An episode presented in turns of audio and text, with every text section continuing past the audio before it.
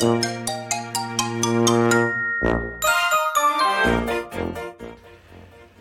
い、どうもどうも、どうも第6回、ハワイアンチャンネルの時間がやってまいりました。えーマイクを渡すと90分、青森の兄、改め、青森の兄です。お兄ちゃんだよ今日もよろしくお願いします。まあ、今日はですね、あのー鉄板ネタっていうか、あのーまあ、自分がですねあのいろんな音楽が好きなんですけども図抜けて、え好きなアーティストが一組おりまして、えーそのアーティストですね B'zですね。 B'z、えーかれこれ、え今思い起こせば中学校の時にですね、え同級生の友達が、えリスキーっていうアルバムをこう貸してくれて、えー家で聴いてですねなんじゃこりゃっていう衝撃を受けて、まあ、そこからファンになったんですけどもまあすごいこうだんだん、えーまあいろんなファンの方の見方があるんですけども自分としてはこう彼らがビーズが、えー年を重ねるごとにこう魅力を増していくまたあのミュージック音楽と歌詞の世界の中でこう稲葉さんが書かれるこう歌詞の世界っていうのにですね、えーものすごく影響を受けて育ちました。えーライブもですね、えー直近から、えー56個は全部、えーまあ、青森なんで仙台になると思うんですけど仙台の方に見に行かせていただいて、えー非常に大興奮しておる日々を過ごしてたんですけどもそのあの出会いを紐解いていくようなちょっとお話、えーそしてこう B'zとは、えー私にとっての B'zとはそして B'zから得たもの、えーそして結婚、えー観につながるような、えーお話をちょっと、えー今日は若干今日はですねうざめなんですけども、えーしていきたいと思います。まずはですねあの稲葉さんの歌詞の世界の中で、まあ、数ある曲の中で、えー自分がこう2011年にこう一番こう影響を受け今でもこう、え自分をこう上げていきたい時鼓舞する時に聴いてる、え名曲で「えーさよなら傷だらけの日々よ」っていうのがあるんですけどもあのこの中の歌詞に見られる、まあ、共通点もあると思うんですけど、えービーズのその、えー思いっていうか言葉の強さっていうものを一つ、えご紹介してから始めたいと思うんですけども、えーまずサビのところですね「えーさよなら傷だらけの日々を目指すは次の世界」えー明日はもうここにはいない。別れとは辛く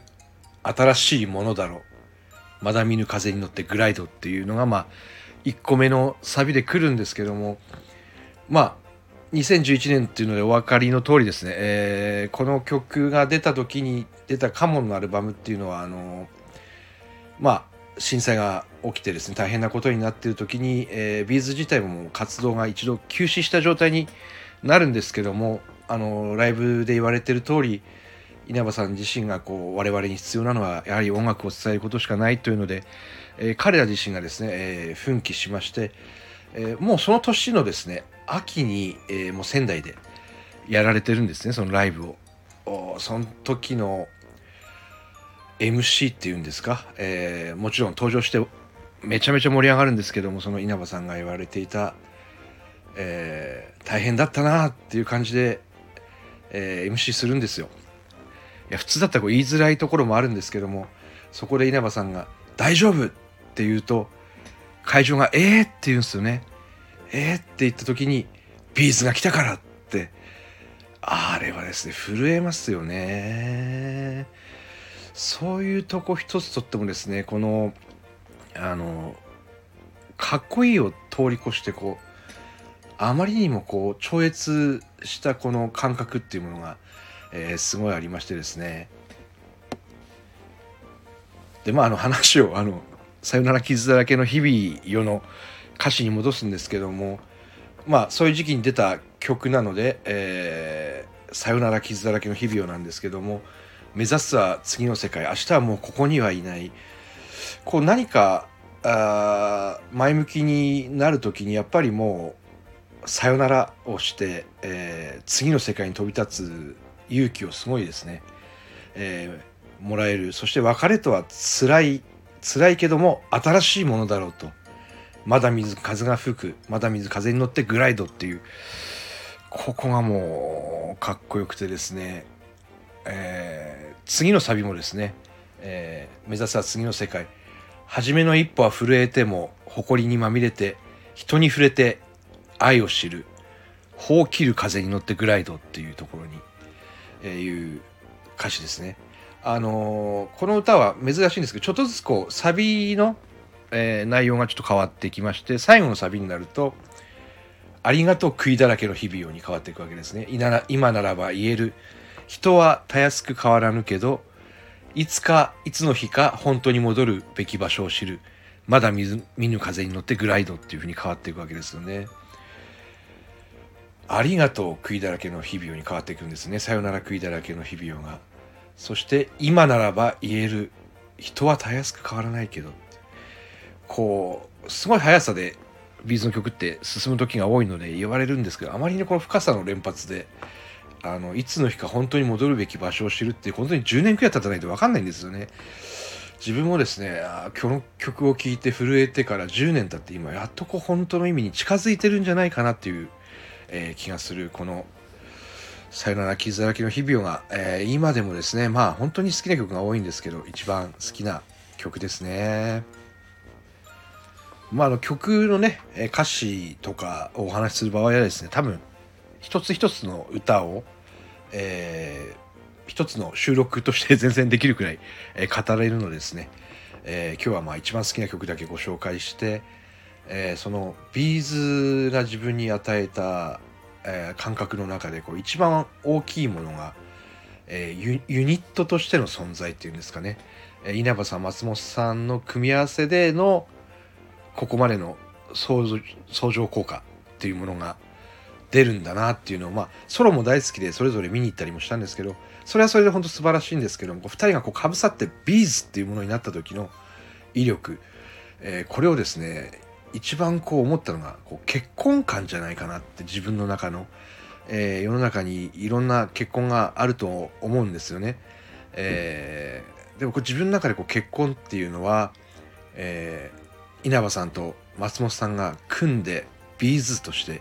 結成して最高の力が出る相乗効果が出て、えー、ものすごい走り出していくっていう、まあ、そこに子供が生まれたらこうドラムでも叩くのかもしれませんけども、えー、そういうイメージでですねあの結婚はビースっていう話をするとですねそういうこと言ってるからいつまでも結婚しないんだよとか言われるんですけどもまあでも思いはですね相乗効果ですよね。まあ、そういう歌詞がついてる歌もあるんですけどね相乗効果で良くなろう同じベクトル持った僕ら無敵とかいう歌詞があったりもするんですけどもまあその相乗効果の部分響くのがやっぱり結婚観結婚はビーズっていうのがもうひたすら自分の、えー、結婚観の方の持論なんですけども、まあ、折に触れこう人生で言うと、まあ、結婚だけではなくて、えー、いろんな影響を受けてましてこうやはりこう続けていく走り続けていくことの姿まあ一度ね止まったりもソロになったりもするんですけどこうずっとこう曲を作り続けてトップを走り続けていく姿っていうものはもう本当に、えー、かっこいいんですけどもその中でこう「ダイナソー」っていう歌もあるんですよね。あのものすごい努力はすごいされてると思うんです。稲葉さんとかはですねあのエアコンも使わないえものすごい鍛えていて、えー、空調があの全然使わ、ま、真夏でも使わないようにしてガムテープで塞いじゃうとかっていうくらいストイックに鍛えて多分今でもあの声が出られ出るんでしょうけどもそこまでのストイックさを持ってこうそれでもこう歌に向かっていく力そしてあの人の前で話す図抜けた MC っていうんですかね。あの最高ですかって言いますけどあの普通の人がいたら変なだけなんですよね。本当ものすごい力で、えー、尊敬してるんですけども、えー、松本さんのギターもですねもう存在自体がもうもう神ですよねあのギター。泣きのギターってあの当時は言われていて、えー、いますけども衰えることなどなく今もですねライブで聞くとこれ CD が本当なんだみたいなのが最初それが感動したんですね高校生の時。あこれ CD の音と一緒だみたいな。今はですね CD よりすごいなみたいな感じがすごい伝わります。やっぱりあのビーズの話をしてしまうとこう終わらないのであの、まあ、この回をまとめるとすると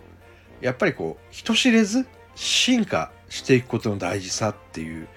あのオンラインとか今人と会わないことが多いんですけどもそれでもこう人知れず進化して、えー、違う自分になっていく